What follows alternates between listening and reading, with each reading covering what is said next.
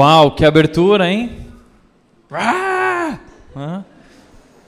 Boa noite a todos, sejam muito bem-vindos, sejam muito bem-vindos à Igreja Red, cada um de vocês que está aqui nessa noite. Estamos muito felizes pela tua presença.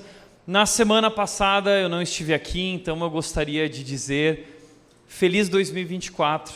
Meu desejo, como um dos pastores dessa igreja, nosso desejo como igreja para a sua vida é que 2024 seja um ano de crescer no seu relacionamento com Jesus, que no seu ano de 2024 você possa realmente crescer espiritualmente. Esse é nosso maior desejo, essa é a nossa maior missão como igreja, esse é o nosso objetivo como equipe pastoral e líderes dessa igreja, te conduzir à maturidade na fé, te convidar a um relacionamento crescente com Jesus. Por isso, nós estamos iniciando esse ano com essa série de mensagens chamada Organize Sua Vida. Se nós queremos crescer espiritualmente, se nós queremos conhecer a Deus e amadurecer, nós precisamos colocar cada coisa no devido lugar. E semana passada, o pastor Tiago Cata começou falando sobre isso de uma maneira muito especial, sobre a questão da devoção e a questão do ritmo na nossa vida, priorizando isso, colocando isso em primeiro lugar. E na verdade, hoje nós havíamos planejado que o pastor Josué Campanhã, que faz parte da nossa igreja, membro aqui, um dos membros fundadores, inclusive, uh, um dos meus mentores, um pastor muito sábio, muitos livros escritos sobre planejamento, administração da vida. Inclusive, temos aí na, na Redbook os livros dele, e ele vai estar aqui em breve. Uh, ele ia falar hoje sobre como organizar o seu tempo. Esse é um desafio hoje. Estávamos muito animados para ouvir o que ele tinha a dizer, mas enquanto eu dormia como uma princesa durante essa noite, às 5 horas da manhã tocou o telefone, né? E eu já imaginei o que seria. E aí o Josué ligou dizendo: Tiago, eu estou muito mal, intoxicação alimentar, provavelmente está melhorando mas eu falei para ele, puxa, mas então já engata o projeto Fit 2024, né? Para ficar bem magrinho, porque está botando tudo para fora e e deixa comigo, vou lá, né? Isso era 5 horas da manhã e aí então eu virei para a Nath e falei assim, amor, eu tenho uma novidade, eu vou ter que pregar hoje, eu vou lá preparar a pregação. Às 5 horas da manhã ela falou, ah, tá bom, amor. É, e eu levantei então e diante da palavra de Deus, eu fiz a pergunta: Deus, o que o Senhor quer que eu fale hoje à nossa igreja?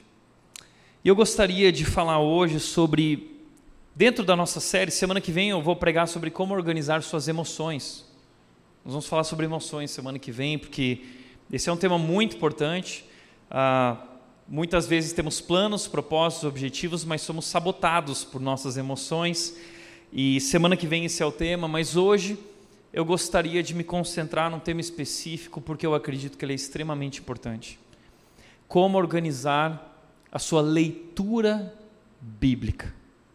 Hoje eu quero de alguma maneira te inspirar, te encorajar, te orientar, te equipar para que você saia daqui com esse compromisso assumido de estudar a palavra de Deus não há objetivo, não há resolução mais importante do que essa no ano de 2024.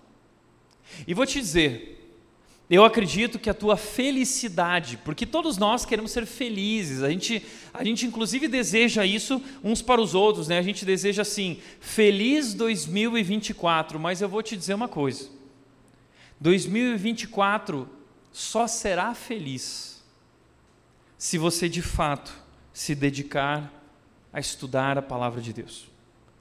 E não sou eu que estou dizendo isso, na verdade, quem fala sobre isso é o salmista, no Salmo 119, versículos 1 e 2, ele diz: Como são felizes os íntegros, os que seguem a lei do Senhor, como são felizes. Veja, ele repete duas vezes: Como são felizes. Depois ele diz novamente: Como são felizes.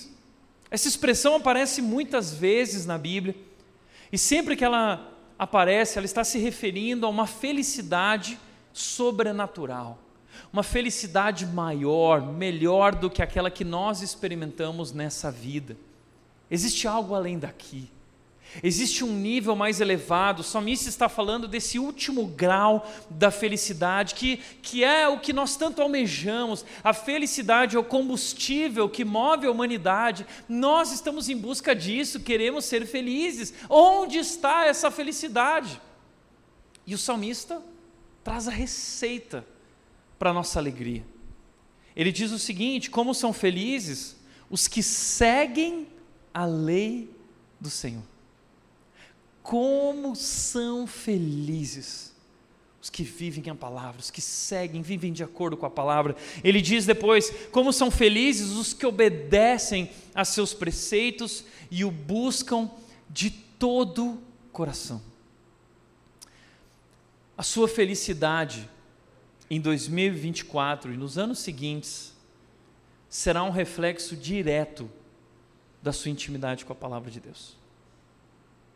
A alegria na sua vida é um reflexo direto da sua intimidade com a palavra de Deus. É isso que o salmista está dizendo, e é isso que o salmista no Salmo 1 disse. Ele disse a mesma coisa quando ele disse o seguinte: Como é feliz aquele que não ouve o conselho dos ímpios, aquele que não se detém no caminho dos pecadores, aquele que não se assenta na roda dos escarnecedores, mas antes, versículo 2: o seu prazer está na lei do Senhor, e nessa lei medita dia e noite. Versículo 3: então ele será como uma árvore plantada junto às águas correntes, que no devido tempo dá o seu fruto, suas folhas nunca murcham e ele prospera em tudo que faz. Uau! Esse é o segredo. É o que nós estamos buscando. Eu conheço pessoas que gastam milhares de reais, mais de 100 mil reais, em cursos de Pablo Marçal, para ser feliz, para ser próspero, para descobrir o lugar. Deixa eu te dizer uma coisa: você é bobo, você gastou dinheiro à toa. Está aqui, ó, é a palavra de Deus. Como são felizes aqueles que obedecem, aqueles que abrem a palavra e são orientados por essa palavra. É sobre isso. A sua felicidade, a minha felicidade, a felicidade da sua família depende disso. E deixa eu dizer algo mais: a felicidade futuro da nossa igreja depende disso. Porque entenda de uma vez por todas, nós não estamos aqui para fazer showzinho. Nós não estamos aqui para te entreter. As pessoas muitas vezes dizem, nossa, olha como a igreja está crescendo, quanta gente, quanta gente. E mais, está vindo o um novo espaço. Esse é um ano muito especial. Provavelmente em maio nós vamos estrear, em maio, junho nós vamos estrear nosso novo espaço, se tudo der certo. Estamos acelerando. Essa semana começa o piso, a parte elétrica já começou, agora a coisa está acelerando com tudo. E a boa notícia: ar-condicionado central você não vai mais passar perrengue aqui na rede, tá? Sabe por quê? Porque a terra prometida está chegando. Canaã, é. Só que para chegar em Canaã tem que atravessar o deserto. Mas graças a Deus esse deserto aqui tem uma árvorezinha, tem uma sombrinha e está chegando, gente, está chegando. Mas sabe qual é a minha preocupação? Não é mais a obra. A minha preocupação é o nosso coração como está o nosso coração. Porque é muito especial esse lugar, com telão, com luzes, tudo isso, e a minha preocupação é que a grandeza desse lugar ofusca, ofusque a, a glória de Deus, a majestade do nosso Deus, nos faça esquecer sobre quem, sobre o porquê nós estamos aqui, tudo isso é sobre Jesus e sobre crescer num relacionamento com Jesus. É por isso que nós estamos aqui, é por isso que nós fazemos o que fazemos. Portanto, não nos importa ter uma igreja cheia de pessoas, não é sobre isso. Nosso desejo objetivo é uma igreja, são pessoas cheias de Jesus. nós queremos conduzi-lo à maturidade na fé. E deixa eu te falar, a novidade é essa: não existe maturidade na fé sem conhecer a palavra de Deus. Não existe maturidade na fé sem intimidade com a palavra de Deus. Está aqui, diante de nós, o segredo, o tesouro mais precioso que nós temos na vida. Durante as minhas férias, eu estava fazendo aquilo que os homens mais gostam de fazer, que é ter aquele período de caverna, ligar a televisão lá, ficar passando os canais e de repente eu encontrei lá, estava passando o filme O Livro de Eli, que eu já assisti umas 15 vezes e eu assisti mais uma vez, porque eu adoro esse filme. E o filme O Livro de Eli é um filme sobre um mundo apocalíptico, um mundo no futuro onde tudo acabou, né? Sobraram poucas coisas e o Eli é um homem que carrega um livro na mão. E esse livro nada mais é do que a palavra de Deus, é a Bíblia. E, e, e ele carrega, ele dá vida por esse livro, porque ele sabe que esse livro é o que nós temos de mais precioso. E ele precisa levar esse livro até um lugar seguro para que ele possa ser copiado, compartilhado, anunciado, porque ele é precioso demais. Então ele dá a vida para proteger esse livro, enquanto ele dá a vida para proteger o livro, o livro protege a vida dele e mais, o livro dá visão a ele. Eu vou contar um spoiler. Se você não assistiu, eu vou estragar a tua vida agora. O Eli é cego. Acabei com o filme. Tá?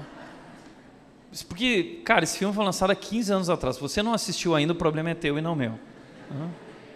Não, ele é cego, mas ele é capaz de ver através da palavra de Deus. É um livro sobrenatural. Em determinado momento ele diz o seguinte: não tínhamos ideia no passado do que realmente era precioso e o que não era. Ele está falando sobre nós, a nossa geração. Nós não temos ideia do que nós temos tão precioso diante de nós. É isso aqui. Nós não temos ideia porque nós somos enganados, porque nós somos desviados numa outra direção, temos buscado nossa satisfação em tantas coisas, senão na fonte. Está aqui diante de nós o segredo da vida, da sua realização, da sua felicidade, mais da sua prosperidade. Está aqui. Esse livro é um livro tão perfeito e tão maravilhoso e nós não temos a mínima noção disso. Portanto, o salmista, no Salmo 119, ele diz: Percebi que até mesmo a perfeição tem limite, mas não há limite para o teu mandamento, não há limite para a tua palavra, é o que ele quer dizer. Veja isso, existem tantas coisas lindas e perfeitas no mundo, mas ele diz: para todas as coisas perfeitas do mundo há limite. Só uma coisa no mundo que não tem limites: a palavra de Deus. Uau!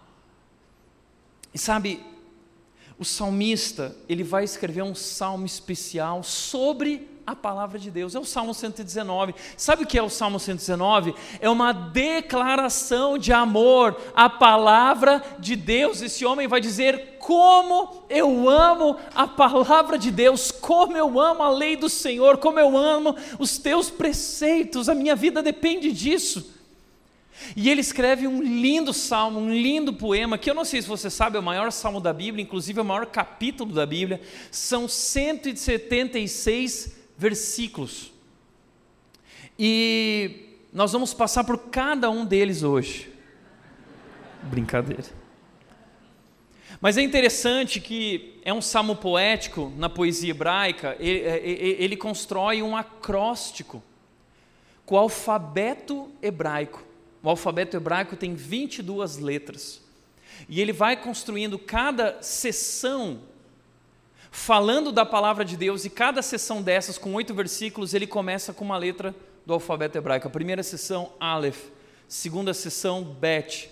Segunda sessão, Gimel. Quarta, Dalet, Re, Vav. E assim ele vai indo letra por letra do alfabeto hebraico e ele vai tentando transmitir para nós a grandeza, a beleza, a perfeição, as maravilhas que existem na palavra de Deus. Por que a Bíblia é tão especial e tão preciosa? Você já parou para pensar nisso? A Bíblia é especial porque, em primeiro lugar, ela é a verdade. Nós carecemos nesse mundo sem referência sem verdades absolutas, né? o pluralismo, a pós-modernidade, onde tudo é relativo e cada um acredita no que quiser, não existe certo errado, existe o que é bom para você. Num mundo assim, nós precisamos saber onde nos apoiar, onde nos fundamentar, e existe um fundamento, existe uma verdade absoluta. O mundo pode mudar, a cultura pode mudar, mas a palavra de Deus nunca mudará. Ela é a palavra de Deus. 2 Timóteo 3,16 diz que toda escritura é inspirada por Deus e útil para nos ensinar, para nos corrigir. A Bíblia, esse é o problema que o mundo tem com a palavra de Deus. O mundo odeia a Bíblia, porque a Bíblia contém a verdade. E a verdade nos confronta, mas a verdade também nos liberta. João 8,32: Conhecereis a verdade e a verdade vos libertará. Confronta, mas também liberta. E a Bíblia é um livro muito especial porque ela é a verdade, e no mundo sem referências, sem critérios, nós podemos entender através da palavra de Deus, quem nós realmente somos. E quem Deus realmente é. E qual é a nossa verdadeira identidade. E qual é o verdadeiro propósito para a nossa vida. E como a vida realmente funciona, e como funcionam os relacionamentos, e como funciona o casamento, e como funciona a sexualidade. Sim, a palavra de Deus traz a verdade. Além disso, a Bíblia é um livro atual, começou a ser escrito há 3 mil anos atrás, mas quando nós lemos ela, parece que ela está falando de hoje. Como disse o Billy Graham, a Bíblia é mais atual que o jornal de amanhã. Como nós vimos no ano passado as séries em Tiago, em 1 Tessalonicenses, a gente vai lendo a Bíblia e na verdade parece que é a Bíblia que está lendo a gente. É um livro atual, impressionante, é sobrenatural. Além disso, a Bíblia é poderosa, não é só um livro. Hebreus 4,12 diz que a palavra de Deus é viva e eficaz. Na versão da NVT diz: a palavra de Deus é viva e poderosa. Ela é como uma espada afiada que penetra profundamente na nossa alma. Uau! Você já experimentou esse poder na tua vida? Eu experimentei. Já contei diversas vezes aqui. Na minha casa não tinha decoração, na Bíblia espalhada pela casa e o quanto isso transformou nossas vidas, isso pode transformar a tua vida, a vida da tua família, a vida do teu marido, da tua esposa, dos teus filhos. A Bíblia é poderosa, ela é a palavra de Deus. Também, a Bíblia é suficiente. A Bíblia é um livro suficiente. Tudo aquilo que nós precisamos para ser transformados, para ser salvos, para nos tornarmos como Cristo Jesus a Bíblia é suficiente porque ela traz a história do povo de Deus, o plano da redenção, o que Deus está fazendo no mundo. A Bíblia apresenta quem nós somos e qual é nosso chamado como povo de Deus. Nós somos chamados a conhecê-lo e fazê-lo conhecido. A Bíblia é sobre isso, ela é um livro suficiente. Agora, isso não quer dizer que ela é um livro exaustivo com relação a todos os assuntos que existem. Não, existem muitos outros assuntos. A Bíblia não esgota esses assuntos, pelo contrário, nosso Deus Criador nos convida em Gênesis capítulo 2 a sermos co-criadores. Ah, na sua criação, participando também da criação, Deus nos dá esse mandato cultural, onde nós somos chamados agora a desenvolver, a cultivar o jardim, e, e, e, através da imagem e semelhança de Deus em nós, nós somos criados com essa inteligência. Esse Deus Criador colocou a sua imagem e semelhança em nós, nós somos criativos como Deus. E Deus nos deu então criatividade e inteligência para desenvolver, para criar ciência, para criar medicina, para criar psicologia. Então, a Bíblia não é um manual sobre medicina. Se você quer saber sobre medicina, você vai estudar os livros sobre medicina. A Bíblia não é um livro científico. Se você quiser estudar ciência, procure outros caminhos. Agora, a Bíblia não vai contra a ciência. Agora, o que nós precisamos entender é que existem coisas na ciência, existem coisas na medicina, existem coisas que estão de acordo com a palavra e coisas que não estão. E nós precisamos adquirir maturidade para aprender a ter esse crivo de julgar criteriosamente todos os assuntos e todo o conhecimento, e nossa postura diante da nossa cultura e do mundo que nós vivemos pode ser duas. Primeira, pode ser receber aquilo que é bom e está de acordo com a palavra, ou rejeitar. E a única forma de fazer isso é conhecer a palavra de Deus. Foi o que Jesus Cristo disse. Vocês pecam porque não conhecem as Escrituras. É isso, quem não conhece a Bíblia comete pecado. Então, se você quer viver de uma maneira que agrada a Deus, e você quer experimentar o poder de Deus na sua vida, você precisa estudar a palavra. E entenda, como disse John Piper, a Bíblia não é um livro-texto a ser debatido, a, a, Bíblia é uma fonte que satisfaz a sede espiritual e a fome da alma. A sua alma tem fome, a sua alma está sedenta, como disse o salmista, como a corça anseia pelas águas, a minha alma anseia por ti. Você já parou para pensar nisso? Que talvez o problema na tua vida não é que você precisa de um uh, de alguém ou alguma coisa nova, talvez o teu problema é um problema espiritual, a tua alma está morrendo, está sedenta, porque você tem vivido distante de Deus, distante desse alimento espiritual. Jesus Cristo disse em Mateus capítulo 4, versículo 4, ele diz: não só de pão viverá o homem, mas de toda palavra que procede da boca de Deus. Não é só pão. Existe algo muito mais importante que o pão, é a palavra de Deus. É vital, é essencial. Mas nós temos rejeitado, nós temos sido negligentes com o alimento espiritual. E é por isso que muitas vezes estamos sofrendo tanto. E não há outra maneira de crescer espiritualmente, desfrutar de uma vida abundante, senão se alimentando na palavra. Você sabe disso, não é?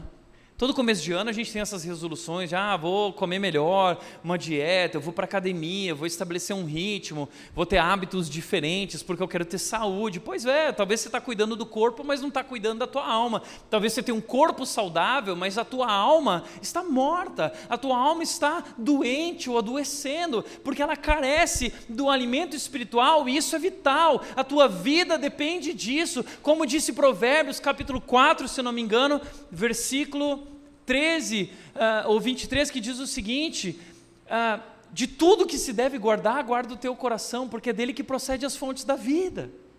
As fontes da vida, você não está cuidando do coração, da alma, do teu interior que carece da palavra de Deus. Eu lembro que quando eu era menor, eu sempre fui menor, na verdade, né? A Nath às vezes olha para mim e fala assim, nossa, mas a Mel é tão baixinha, mas é baixinha mesmo. Eu falei assim, amor, eu era sempre na fila lá do, na, né, aquela fila na, tamanho crescente assim, eu era o segundo, amor. Aí a Nath falou assim, ah, eu era primeiro. Então o que, que você está querendo, amor? Mas meus pais estavam preocupados. E aí é, eles começaram a dar biotônico fontora para mim. Né? Não adiantou de nada. Eles começaram a dar óleo de fígado de bacalhau para mim. Imagina o vômito do diabo. óleo de fígado de bacalhau. Era terrível. Na verdade, não adiantou de nada, tá aqui, tá? Mas é, eu sempre brinco também que essa geração Nutella hoje não sabe mais o que é comer óleo de fígado de bacalhau, porque hoje o óleo de fígado de bacalhau é sabor moranguinho, né? Sabor chocolate, sabor quick, né? Então, essa é a nossa geração de hoje que não sabe o que é isso. Mas a palavra de Deus é o nosso biotônico fontor, é o nosso óleo de fígado de bacalhau. Veja, a palavra de Deus é o nosso whey protein. A palavra de Deus é a creatina, pura creatina espiritual. 1 Pedro capítulo 2, versículo 2 diz: como crianças recém-nascidas, como bebês, desejem intensamente o puro leite espiritual, para que por meio dele cresçam e experimentem plenamente a salvação. Desejar intensamente o puro leite espiritual, para por meio dele crescer e experimentar a boa, agradável e e perfeita vontade de Deus está diante de nós. Por isso, eu gostaria de lembrar de uma história que apareceu para mim essa notícia recentemente, lembrando do padre Adelir de Carli, há 15 anos, padre do balão, descolava para aventura com fim trágico. Lembra dessa história? Aquele padre muito esperto que decidiu prender, uma ideia incrível, prender balões de gazélio numa cadeira. E então ele queria bater o recorde de distância percorrida, ele queria entrar no Guinness Book. E aí toda a comunidade, a paróquia foi lá, é padre, e o padre foi, levantou o voo.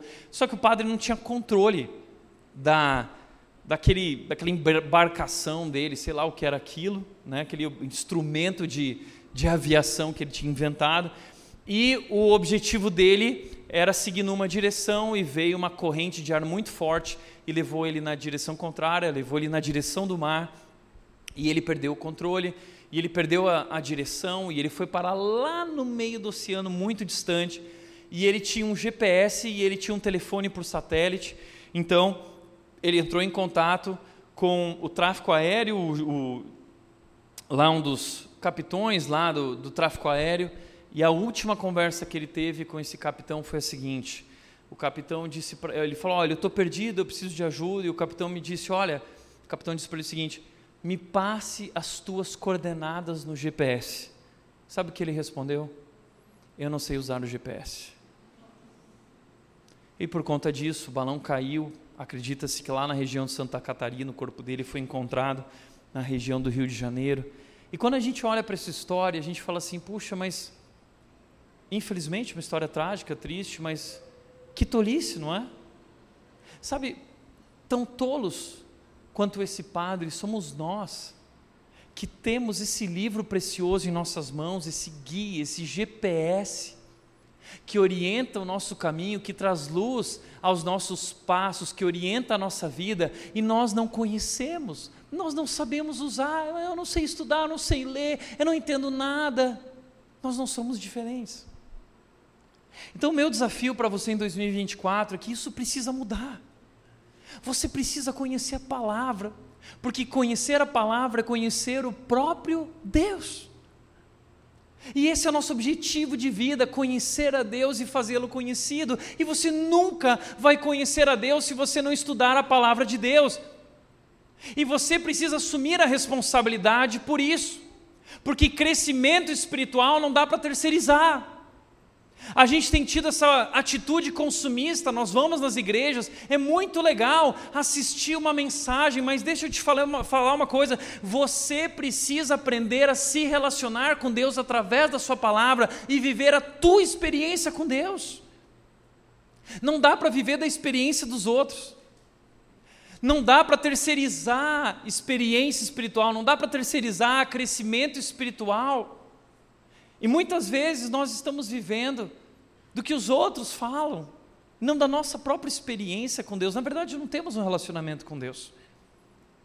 É tão triste isso, porque tem gente que ainda fala assim: não, porque a minha avó era uma grande mulher de Deus, o meu pai foi um grande homem de Deus, mas são pessoas que vivem de energia espiritual residual não vivem uma experiência com Deus de primeira mão, é de segunda, de terceira mão, é sempre via um intermediário. Veja, Deus não quer que você tenha um relacionamento com Ele não por meio do pastor, não por meio do padre, não por meio de nenhum intermediário. Deus quer se relacionar com você e Ele te diz: vai para o teu quarto, fecha a porta e ora seu pai, fale com seu pai.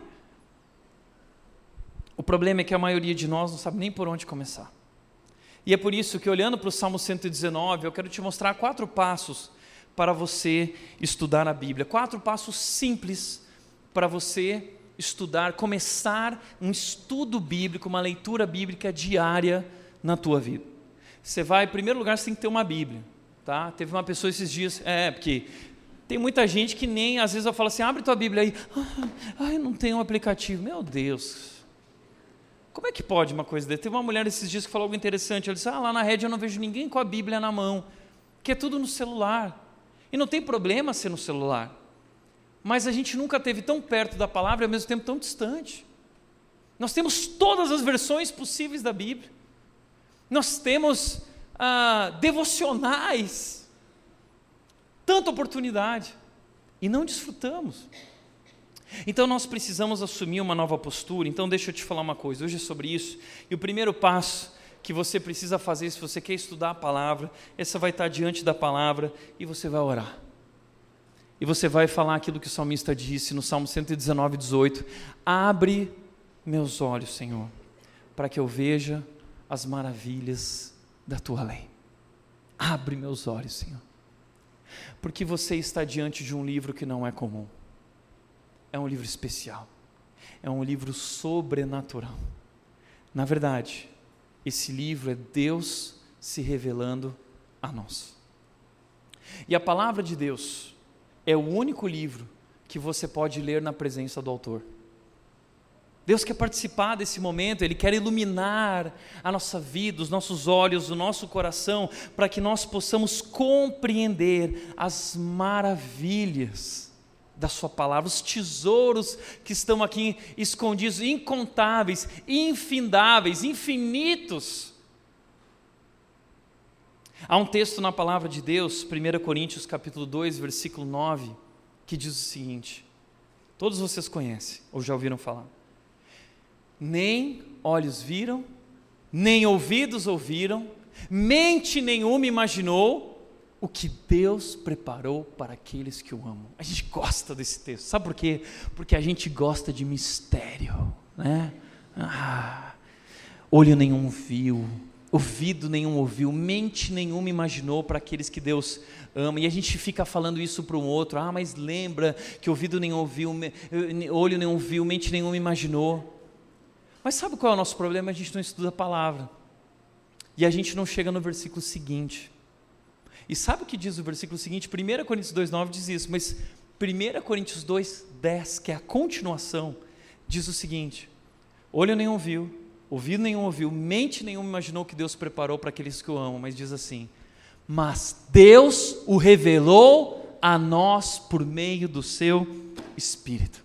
Está aqui, o apóstolo Paulo está dizendo que aquilo que ninguém foi capaz de imaginar, aquilo que ninguém foi capaz de ver e ouvir, Deus agora está revelando por meio do Espírito Santo de Deus, e esse livro foi escrito por meio dessa inspiração, e tudo aquilo que Deus preparou para aqueles que Ele ama foi revelado. Tudo que Deus tem para a tua vida foi revelado, está aqui. O que Deus preparou para aqueles que Ele amam, está aqui, te esperando ah, mas eu não vejo, eu não entendo. Abre meus olhos, Senhor, para que eu veja as maravilhas da tua lei, ou como o salmista diz: Tu me fizeste, tu me formaste, dá-me entendimento, dá-me entendimento para aprender teus mandamentos. Sabe por quê?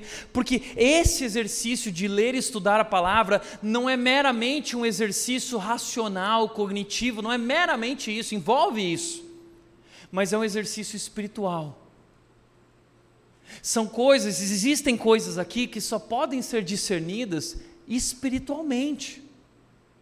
Existem coisas aqui que só podem ser discernidas aqueles que têm a mente de Cristo. Quem tem a mente de Cristo? Quem tem o Santo Espírito? O Espírito revela.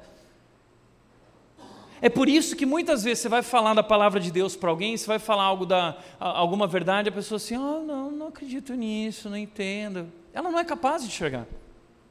2 Coríntios 4, 4 diz: O Deus desta era cegou o entendimento dos descrentes para que eles não vejam. Eles não são capazes de ver.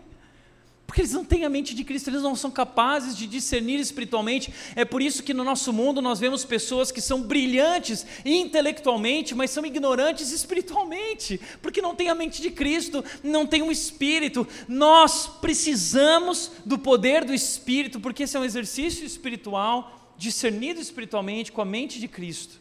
Nós podemos conhecer as maravilhas da lei de Deus e nosso papel é se aproximar de Deus com toda a humildade, se aproximar desse livro na presença de Deus e dizer: Deus, eu quero aprender com a tua palavra, me ensina, me dá discernimento, me dá entendimento para aprender, para crescer, para me tornar mais parecido contigo. Só que a única maneira de essa aproximação ser eficaz, você pode ler a Bíblia, mas se você não fizer o que eu vou te falar agora, não adianta você praticar isso. Sabe o que você precisa? Você precisa definir qual é a fonte de autoridade na sua vida. Por isso que o salmista ele diz o seguinte: Tu me fizeste, tu me formaste. O salmista está definindo qual é a fonte de autoridade dele, o meu Deus Criador. Senhor, foi tu que me fizestes, foi tu que me formastes, tu me conheces, tu me sondas, é tu quem escreveu os meus dias, então me dá entendimento. Eu quero aprender. Ele definiu, ele se posicionou a respeito de qual é a sua fonte de autoridade. Então, deixa eu te fazer uma pergunta: qual é a sua fonte de autoridade? É a palavra de Deus ou são outras coisas? Existem pelo menos quatro fontes de autoridades que não são confiáveis. A primeira fonte de autoridade não confiável, que muitas vezes nós substituímos pela palavra de Deus, é a cultura. Ah, mas é que me disseram, ah, mas é que o mundo pensa assim, mas eu aprendi assim. Mas entenda uma coisa: a cultura não é uma fonte de autoridade confiável. Como eu disse no começo, existem coisas da cultura que nós precisamos rejeitar, existem coisas da cultura que estão de acordo com a palavra e nós podemos receber. Por isso, Paulo disse em Romanos 12, 2: Não se amoldem à cultura, não se amoldem ao padrão deste mundo, mas transformem-se pela renovação da sua mente, para que, seja, para que vocês se tornem capazes de viver a vontade e experimentar essa vontade de Deus na vida de vocês. Qual é a sua fonte de autoridade? Primeira fonte de autoridade não confiável é a cultura. Segunda fonte de autoridade não confiável é a tradição. Talvez você cresceu numa tradição familiar, talvez você cresceu numa tradição religiosa. Você aprendeu algo daquele jeito, você nem sabe por que você está fazendo aquilo, mas é a tradição. E a tradição nem sempre é confiável. A tradição nem sempre é guiada pela palavra. Muitas vezes leva numa direção contrária. Outra fonte de autoridade não confiável é a razão. Talvez você é extremamente racional e você acha que a sua razão é incrível e você é capaz de sondar os mistérios da vida e do universo por meio da sua lógica. Foi o que pensou os, os filósofos, através da dialética, que através desse exercício mental eles foram desenvolvendo, como Descartes, né? penso, logo eu existo. Então, se eu penso, eu tenho uma lógica, uma razão, então eu existo. Então, a partir dali, ele começa a desenvolver esse pensamento, mas a lógica não é uma fonte de autoridade confiável. Nossas emoções também não são uma fonte de autoridade confiável. E a maior parte da nossa geração hoje vive baseado em suas emoções, vive pelo que sente. Não vive pelo que faz sentido, vive pelo que sente. E é por isso que a vida de muitas pessoas é uma confusão, porque nossas emoções são confusas e não são necessariamente autoridade confiável. Nós precisamos aprender a avaliar as nossas emoções. E como nós fazemos isso? Domingo que vem você vai descobrir, tá? Organize suas emoções, tá bom? Então, ah, qual é a sua fonte de autoridade? Você precisa tomar uma decisão e falar o seguinte: essa é minha fonte de autoridade. O que Deus disse está dito. Não importa a minha opinião, não importa o que eu acho, não importa a minha experiência, não importa o que eu sinto. A minha vida não pode ser guiada pelo que eu sinto. Eu não sou o que eu sinto. Minha sexualidade não pode ser guiada pelo que eu sinto. Meus relacionamentos não podem ser guiados pelo que eu sinto. Eu preciso ser guiado, orientado pela palavra de Deus, a fonte de autoridade. E aprender a me posicionar diante da cultura, se for necessário, diante do meu coração, que é enganoso, como diz Jeremias, capítulo 4, versículo 23. É isso. Ah, então nós precisamos definir qual é a nossa fonte de autoridade. Segundo lugar, nós precisamos meditar na palavra. O salmista diz o seguinte: Como eu amo a tua lei, penso nela o dia inteiro. Como eu amo a tua lei. Como eu amo a tua lei. Deixa eu te fazer uma pergunta. Você ama a palavra de Deus? Quem ama Deus ama a palavra de Deus. Porque é por meio dela que nós crescemos no nosso relacionamento com Ele, vivemos uma experiência com Ele. E eu nunca vou esquecer. Eu já contei essa história aqui, me perdoe se você já ouviu, mas quando eu tinha 13 anos, eu comecei meu primeiro emprego. Eu tive meu primeiro trabalho, meu primeiro salário. Eu fui trabalhar na loja do meu avô, um comércio que existe até hoje, tem mais de 80 e poucos anos lá na cidade de Novo Hamburgo. E eu comecei a trabalhar e era mês de dezembro, Natal, e eu trabalhei vendendo brinquedos, e eu trabalhei com simpatia, coisa que eu não tenho muito, mas eu trabalhei com simpatia porque eu queria receber o meu salário no fim do mês. E aí eu lembro quando meu avô, no final do mês, lá no último dia, foi chamando funcionário por funcionário para subir a escada do escritório dele, e lá em cima cada um saía com aquele sorriso, né, no final do ano, salário, bônus. E aí eu meu avô falou assim, Tiago, pode vir aqui agora, tá, ó, você trabalhou tantas horas, você fez isso, tal, tá aqui o seu primeiro salário, 150 reais. Eu lembro que eu peguei, que na época 150 reais, assim, para mim era uau, 150 reais. E sabe por que eu estava tão feliz? Porque eu já tinha destino para aqueles 150 reais. Sabe qual era o destino? Era essa Bíblia de estudo que era o meu sonho. Eu tinha 13 anos. E o meu sonho era uma Bíblia de estudo para que eu pudesse conhecer a Deus. Eu queria conhecer a Deus. E posso falar, foi o melhor investimento da minha vida. Eu não tenho dúvida de a razão de hoje estar aqui, nós estamos aqui, foi porque um dia eu tomei a decisão de me render diante desse livro mergulhar nesse livro e comer esse livro e anunciar esse livro. E tudo começou com esse investimento. Uma Bíblia de estudo mudou a minha vida, guiou meu caminho e me abençoou de muitas, de inúmeras formas. Bênçãos sem fim. Você será bem sucedido por onde quer que for. É o que está diante de nós. Por isso o salmista diz: Como eu amo a tua lei.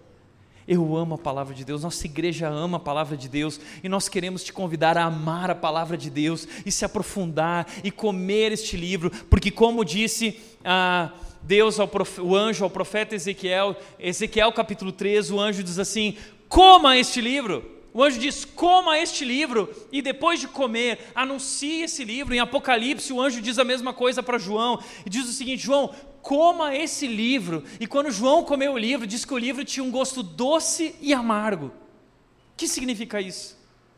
A palavra de Deus é doce como mel, mas ela é amarga, porque ela é desafiadora, ela nos confronta, e confronta o mundo em que nós vivemos, ela é um grande desafio para as nossas vidas.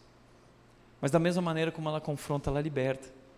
E essa palavra que é doce e amarga, João é convidada e Ezequiel é convidado a anunciá-lo, assim como hoje nós somos convidados a comer esse livro, se alimentar desse livro, nesse sabor doce e amargo, e anunciá-lo ao mundo. Então medite, tá? Ah, você precisa amar a palavra de Deus. É. E o texto diz: penso nela o dia todo. A ideia aqui de penso nela o dia todo é a ideia de meditação, de estudo. No original, ali, essa ideia de reflexão. Eu vou pensar nisso o dia inteiro. E talvez você pense: puxa, mas que cara desocupado. Quem tem tempo para pensar o dia inteiro na palavra de Deus? Entenda, não é um homem desocupado, muito pelo contrário, é um homem tão ocupado, ocupado demais para deixar de ler a Bíblia, ocupado demais para deixar de orar. Como disse Martinho Lutero, nos dias que eu tenho mais compromissos, é o dia que eu dedico mais tempo à palavra de Deus e oração. É porque alguém que entendeu que isso aqui é essencial. A minha vida, a tua vida, depende disso. Como disse João 15, eu sou a videira e vocês são os ramos. Sem mim, vocês não podem fazer nada. Você não pode fazer nada. Você pode ter feito várias resoluções, você pode ter planos de vida, você pode estar seguindo quem for aí nas orientações, nos podcasts. Sabe onde isso vai dar? Não vai dar em nada. Um dia você vai descobrir que você apoiou a escada na parede errada.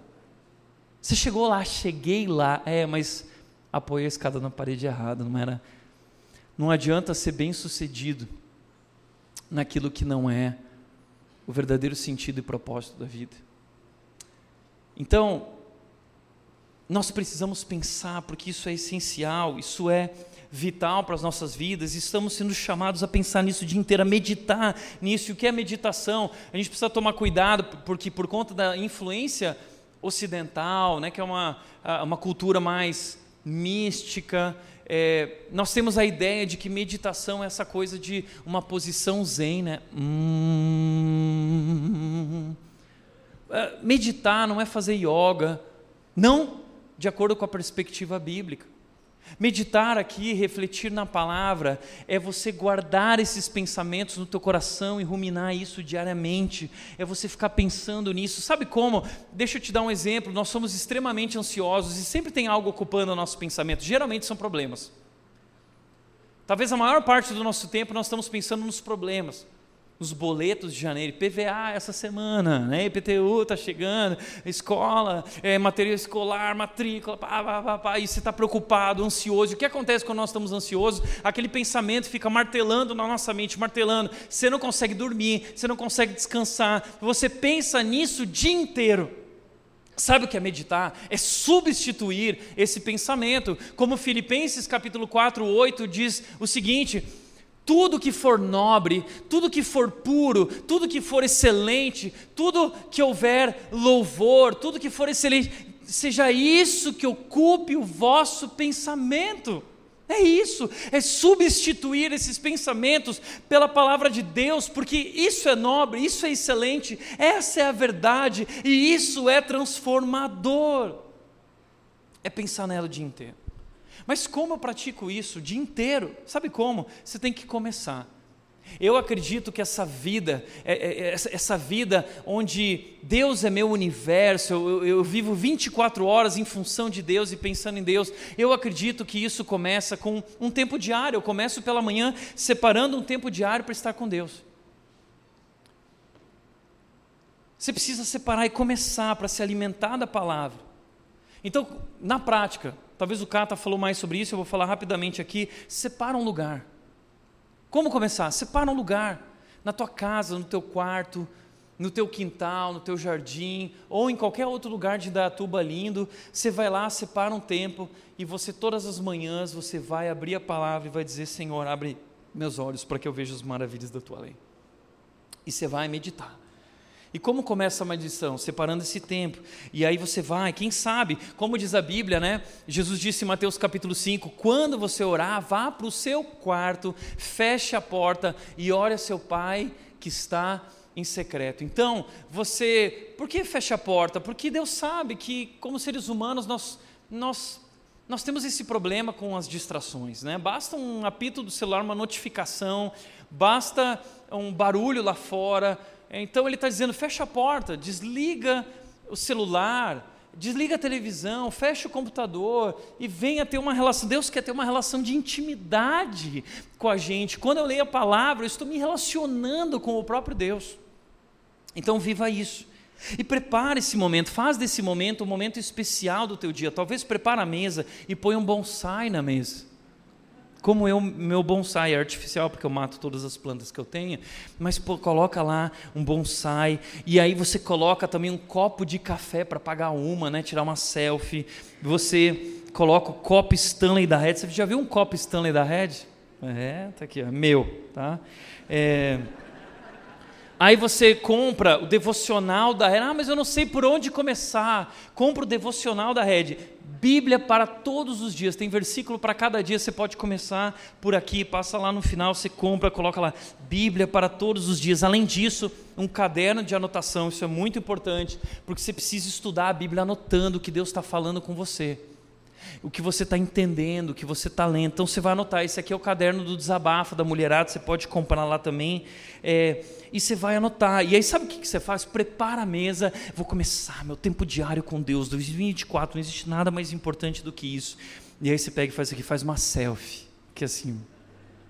Tem, aí tira a selfie e põe assim: tempo com Deus. Uhum nutrindo minha alma, whey protein espiritual, creatina, posta lá, tá? Me marca e eu vou compartilhar essa semana todo mundo que marcar, porque a gente precisa desenvolver esse hábito tão importante e essencial nas nossas vidas. Separa um tempo diário. Sabe por quê? Deixa eu dizer por quê. Como disse o José Marbessa, não ler a Bíblia é decidir não ouvir a Deus hoje. Não ler a Bíblia é decidir não ouvir a Deus hoje. Entenda uma coisa: Deus não está em silêncio. É sua Bíblia que anda muito fechada. Deus não está em silêncio. É sua Bíblia que anda muito fechada. E eu fico imaginando que todas as manhãs, quando a gente acorda, Deus preparou um banquete para nós, um banquete espiritual. E como eu penso nisso? Porque ele nos convida para esse momento. E na palavra de Deus, há uma que me chama a atenção em Gênesis capítulo 1, diz que Deus trabalhou no primeiro dia tarde e manhã. Deus trabalhou no segundo dia tarde e manhã, terceiro dia tarde, manhã, tarde, manhã. É estranho, porque o meu dia, o seu dia é manhã e tarde. O dia de Deus é tarde e manhã, sabe por quê? Porque Deus trabalha no turno da noite. E quando nós vamos dormir, Deus trabalha. Deus prepara tudo que nós precisamos. E quando nós acordamos, Ele nos espera pela manhã para esse banquete. Mas a gente está muito apressado. E a gente não desfruta. E é por isso que a gente está tão cansado. E é por isso que a gente não aguenta mais viver. Porque nós estamos menosprezando o alimento espiritual. Estamos rejeitando ouvir a Deus a cada dia. Segundo lugar, leia e releia o texto. Leia e releia o texto, ok? Lê, relê, relê. E pratique também, use o método OIA. O que, que é o método OIA? É OIA, tá? Quando eu tinha 13 anos, eu li um livro chamado Vivendo na Palavra, do Dr. Howard Hendricks, que mudou minha vida. E ele ensinou esse método para estudar a palavra. E você, de maneira simples, pode usar esse método para o teu estudo bíblico. Como funciona esse método? Tá? Toda vez que você for estudar a Bíblia, você vai praticar esse olha. Tá? Então, quando você for para o seu tempo devocional, lembra dessa imagem do Tiago falando assim, olha. Tá? E você olha para o texto. O que significa olhar para o texto? Tá? Olhar para o texto é observar, interpretar e aplicar. Simples, ok? O que é observar? Observar é o que eu vejo, interpretar é o que isso significa, aplicar é como eu posso praticar isso. Esse é o exercício que nós precisamos fazer diante da palavra. Então vamos olhar com mais calma. O que eu vejo é fazer perguntas para o texto. E enche o texto de perguntas. Por exemplo, quem escreveu? Para quem escreveu? Todos esses textos bíblicos, toda a palavra de Deus foi endereçada a alguém. Cada livro, cada carta foi endereçada a um povo num determinado período, vivendo determinadas circunstâncias, e nós precisamos entender quem eles eram, quem escreveu, para compreender o que isso significa para nós, o que ele está dizendo, quando ele disse isso, onde ele disse isso. Por exemplo, ah, Paulo escreveu muitos livros do Novo Testamento na prisão, é importante entender isso. Moisés escreveu algumas coisas no deserto, Davi escreveu algumas coisas na caverna. É, é, importante entender o que essas pessoas viveram. Entenda, a Bíblia é um livro tão maravilhoso, ela, foi, ela começou a ser escrita 3 mil anos atrás, e do primeiro livro até o último livro foram mais, foi mais ou menos um período de 1.500 anos. Onde Deus usou 40 autores diferentes, de três, em três continentes diferentes, em três línguas diferentes, hebraico, grego e aramaico. Mas esse livro, de capa a capa, tem um tema único. É um livro maravilhoso, onde tudo é sobre Jesus e sobre o plano de Deus para salvar o mundo e redimir o seu povo, a igreja. E esse é o grande mistério, isso é o que ninguém imaginava. É a igreja, é o que Deus está preparando para nós, é a missão que Deus tem para as nossas vidas como seu povo. Está aqui, é conhecer a palavra. Nós precisamos estudar esse livro para entender esse livro, que é um desafio que foi escrito há tantos anos atrás. Precisamos perguntar também por quê. A gente, quanto mais perguntas você colocar sobre o texto, mais você vai poder absorver do texto. Como disse Martinho Lutero, pare em cada versículo da Bíblia por assim dizer, sacuda cada ramo dele, sacuda, para que, se possível, pelo menos caia algum fruto. Você vai sacudir esse livro aqui, ah, vai Deus, eu vou estudar, e você vai desfrutar, vai ser maravilhoso. Segundo lugar, o que isso significa? Ah, nós precisamos interpretar, fazer esse exercício de, bom, foi dito por isso para essas pessoas nessas circunstâncias, mas o que isso significa para os dias de hoje? O que mudou? O que continua? Veja, a cultura pode mudar, mas a palavra de Deus não muda, nunca mudará. Porém, nós precisamos entender na palavra o que é literal e o que é um princípio. Porque muitas pessoas, por terem essa confusão na mente, acabam adotando práticas, usos e costumes que não cabem mais na nossa época, mas são pessoas que estabelecem essas regras e acham que isso é verdade. Aí não pode mais cortar o cabelo, não pode mais cortar axila, não pode, mulher não pode usar calça, não pode usar brinco, não pode pintar a unha, não pode comer carne, não pode tomar café, não pode tomar Coca-Cola. Que dó, meu amigo, que dó essas pessoas. Simplesmente porque não entenderam princípios básicos de hermenêutica da palavra de Deus.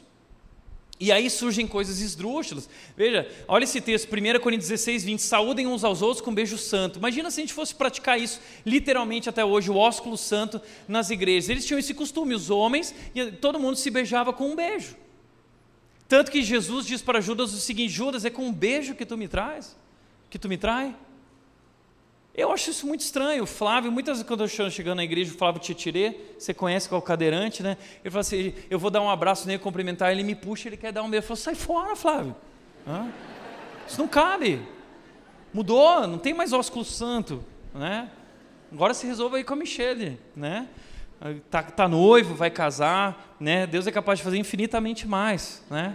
Graças a Deus. Agora, um outro texto bíblico é: põe a mão, Gênesis 24, 2, põe a mão debaixo da minha coxa e jure pelo Senhor. O que está acontecendo? Abraão chama o servo dele, dá instruções para ele: olha, vai buscar uma esposa para o meu filho Isaac, mas tem que seguir essas regras aqui, ela tem que ser assim, ó. Então jura pelo nome do Senhor e põe a mão debaixo da minha coxa. Mas coxa é um eufemismo na tradução, porque na verdade a ideia original do texto é põe a mão lá naquele lugar de onde vem a descendência do homem. Hã? Tá lá. Então você consegue imaginar o servo de Abraão? Oh, Abraão, deixa comigo. Né? Imagina se nós fôssemos praticar esse tipo de coisa hoje na rede, alguém chegasse na rede e o pessoal do Conexão seja bem-vindo. Né? Imagina isso. O pessoal ia sair correndo, falando, mesmo, camada de louco. Mas tem gente que interpreta a Bíblia assim, é literal. Não, a gente precisa entender o que é princípio, né? O que era diferente, era uma cultura diferente. É por não entenderem isso que surgem loucuras, e aí vem, e aí vem, tá? Para a frustração do Luiz, que é muito fã dela e das Paquitas. Tá? Daí vem, ninguém pode julgar ninguém, e se seguirmos a Bíblia, vamos apedrejar, matar gente, sei lá, está na hora de reescrever a Bíblia. A gente não precisa reescrever a Bíblia, a gente já precisa aprender a interpretar a Bíblia. A Bíblia não precisa ser reescrita, a Bíblia não precisa ser atualizada, ela só precisa ser interpretada de forma responsável e correta. Então, além disso, interpretar dentro do contexto, tá? O que, significa interpretar dentro do contexto? O texto fora do contexto só serve para pretexto. E o que a gente mais vê hoje aqui no Brasil é essa relação com a palavra de Deus. Você vai numa igreja e o pastor fala assim: Eu já vi isso, né? E a gente ama essas coisas. Uma vez o pastor estava lá com a Bíblia aberta, ele fez assim: Não, Deus está falando comigo. Não, meu amigo, abre a Bíblia, pelo amor de Deus, meu amigo, abre a Bíblia, volta para a Bíblia. E aí, mas as pessoas amam isso. Ai, quando o pastor faz isso, pregação espontânea. Né? Uma vez uma pessoa chegou para mim e falou assim: Ah, Tiago, porque eu, eu gosto mais de pastores com pregação instantânea. Você prepara as pregações. Eu gosto quando o Espírito fala. E eu falei assim: Você acha que o Espírito só fala no domingo? O Espírito fala na segunda, na terça. Eu comecei a preparar essa mensagem na terça e o Espírito estava lá falando comigo. O Espírito falou na terça, falou na quarta, falou na quinta. E agora estou entregando para você o que o Espírito falou para mim ao longo dessa semana através da palavra de Deus. Mas a gente tem essa coisa do, ai, Deus me disse. E aí o cara inventa uma coisa da palavra de Deus que não tem nada a ver. Eu já vi cada coisa que não vai dar tempo de eu falar das loucuras, mas a gente vai dar risada aqui até o fim. Mas é, infelizmente, tá? O Luiz acabou de mostrar uma coisa assim, um pastor falando assim, ó, oh, eu vou falar um negócio. Quem ser quem se torna servo do pastor, Deus se torna servo dele. E todo mundo, ah. Você está entendendo? Surgem umas, loucuras. É como aquele jovem, é, e assim, aí tem aquele negócio de, de é, é, é, que é roleta, roleta russa espiritual, já viu? O cara, ah, eu quero saber qual é a vontade de Deus para minha vida, hoje eu tenho uma decisão para tomar. Aí você vai lá na Bíblia e faz assim, ó.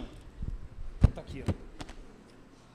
Seus as nações ouviram falar de sua humilhação, a terra está cheia de seus gritos de desespero. Aí você pensa assim: ah, desespero, né? Que Deus está falando comigo? Meu Deus não está falando nada. Você está usando a Bíblia do jeito errado. É como aquele jovem que estava com uma decisão para tomar sobre namoro, não sabia namoro ou não namoro a menina. E aí ele foi lá para a roleta russa espiritual, pá, e aí ele chegou no texto, chegou no livro de não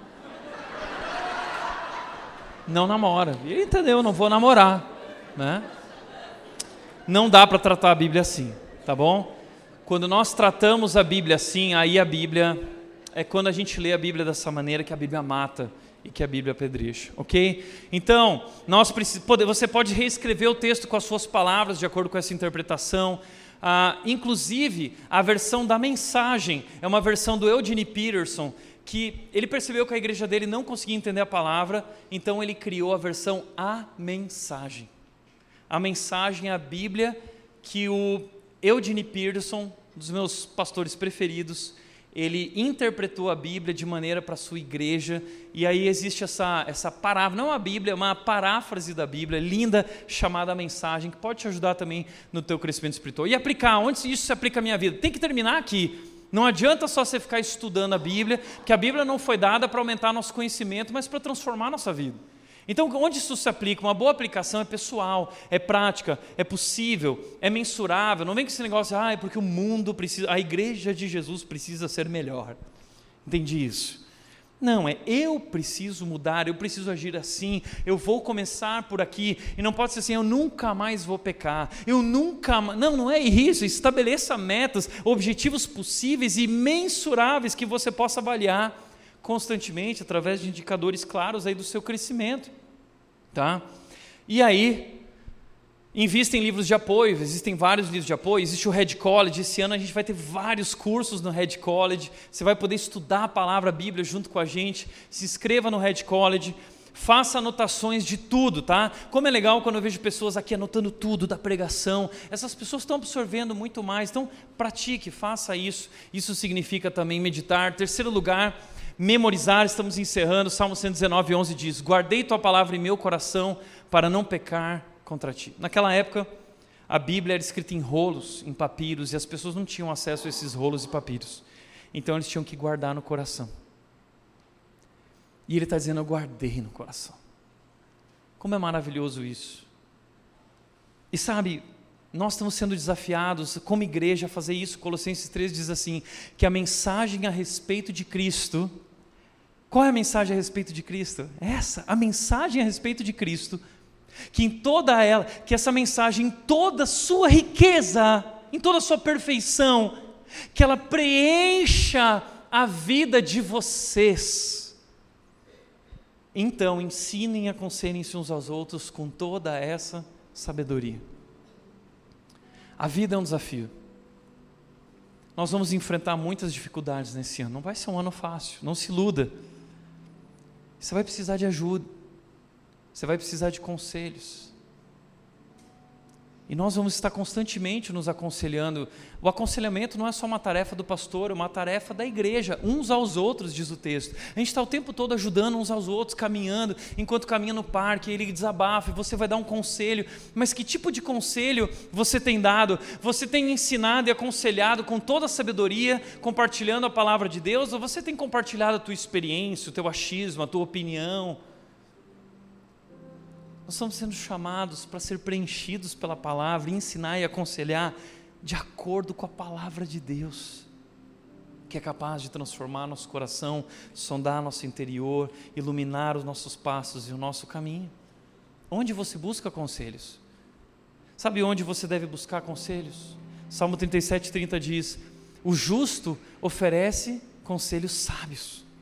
Procura no justo, porque ele ensina o que é certo ele não fala o que ele acha, não é opinião, é de acordo com a palavra, porque ele guarda no coração a lei de Deus.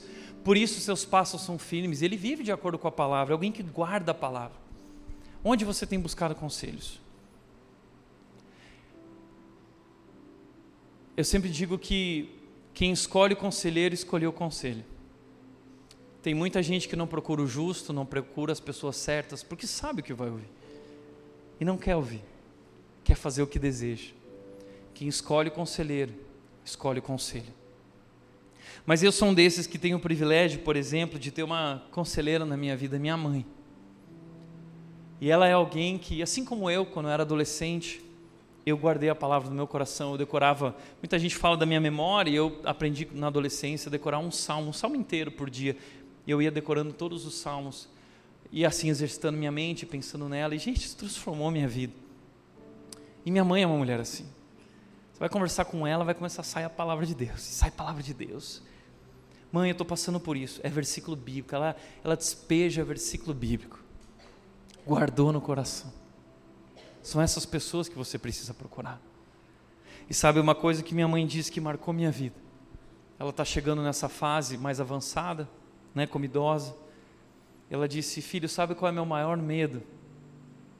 Eu tenho medo de Alzheimer ou de demência, porque a coisa mais preciosa que eu tenho dentro de mim é a palavra de Deus. E se eu for acometida por uma enfermidade como essa, eu clamo a Deus que Ele me tire tudo, mas não permita que eu me esqueça da palavra de Deus. Eu posso esquecer de você, filho, mas eu não quero esquecer da palavra de Deus. Bom, quarto e último lugar, praticar. Salmo 119, 59 e 60. Refleti sobre o rumo da minha vida e resolvi seguir teus preceitos. Eu refleti sobre a minha vida, eu refleti sobre os meus planos, eu refleti sobre o meu futuro e eu tomei uma decisão. Eu quero seguir o teu caminho. Eu quero seguir os teus planos, os planos que o Senhor escreveu para mim. Eu quero essa vida. E ele diz: Eu me apressarei eu me apressarei sem demora, eu vou obedecer, eu não vou demorar, eu não vou titubear. Sabe por quê? Porque a tua palavra, ele diz no Salmo 119: a tua palavra é lâmpada para os meus pés, é luz que ilumina o meu caminho, ilumina os meus passos. A tua palavra é a minha lâmpada. Como disse Moody, a Bíblia não nos foi dada para aumentar nosso conhecimento, mas para mudar as nossas vidas, praticar.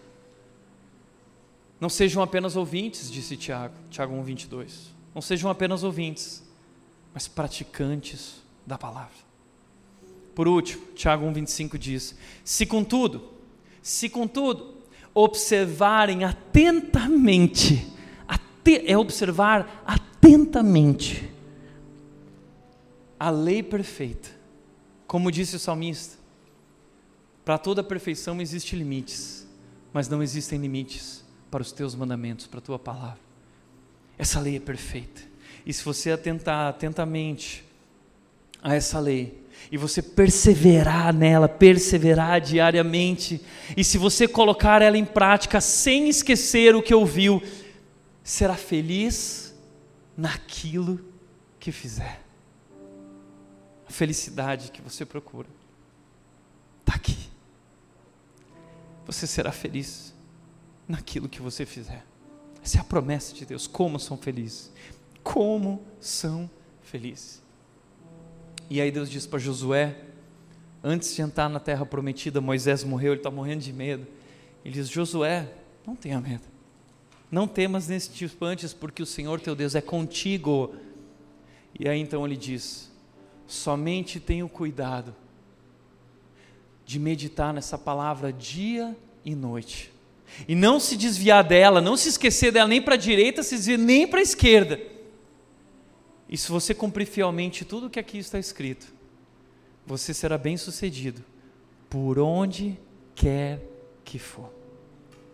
Como é feliz aquele que não segue o caminho dos ímpios, não se detém no caminho dos pecadores, não se assenta na roda dos escarnecedores, não se deixa levar por suas emoções, mas que medita nesse livro dia e noite.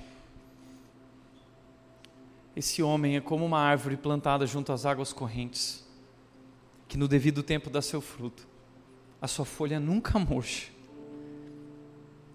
e ele irá prosperar, será feliz naquilo que fizer. Essa é a promessa de Deus para a sua vida, diante de você, na palavra. Na palavra. Por isso, para refletir e praticar, primeiro, quanto tempo você tem investido na Bíblia no seu dia a dia? É impossível crescer e amadurecer sem buscar a Deus através da Sua palavra, conhecer a Bíblia, conhecer a Deus. A sua alegria é um reflexo direto da sua intimidade com a palavra de Deus. E terceiro e último lugar, Deus não está em silêncio, é a sua Bíblia que anda muito fechada. Amém? Vamos orar? Pai querido, nós queremos te agradecer pela tua palavra. Que tesouro precioso, que privilégio nós temos de, através dela, poder conhecer aquilo que ninguém conheceu poder ver aquilo que ninguém viu, poder ouvir aquilo que ninguém ouviu, aquilo que o Senhor preparou para aqueles que o Senhor ama, aquilo que o Senhor preparou para nós, teu povo, tua igreja. Pai, nós queremos te buscar de todo o coração através da tua palavra, nós queremos ter um relacionamento pessoal contigo. Queremos crescer, te conhecer, te fazer conhecido nós queremos amadurecer, nós queremos comer esse livro e sentir esse doce, esse gosto doce e amargo. Queremos ser confrontados, mas queremos ser libertos. Queremos ser felizes. Queremos colocar em prática tudo que o Senhor preparou para nós. Nós queremos experimentar a tua vontade que é boa, agradável e perfeita é diante da tua palavra que nós nos rendemos. Como nós amamos a tua palavra. A tua palavra é lâmpada para os nossos pés, é luz que ilumina o nosso caminho. Que essa seja a nossa oração, que essa seja a nossa decisão a cada dia, o nosso universo, Deus. A tua palavra, os teus mandamentos, os teus desígnios. Assim oramos em nome de Jesus. Amém.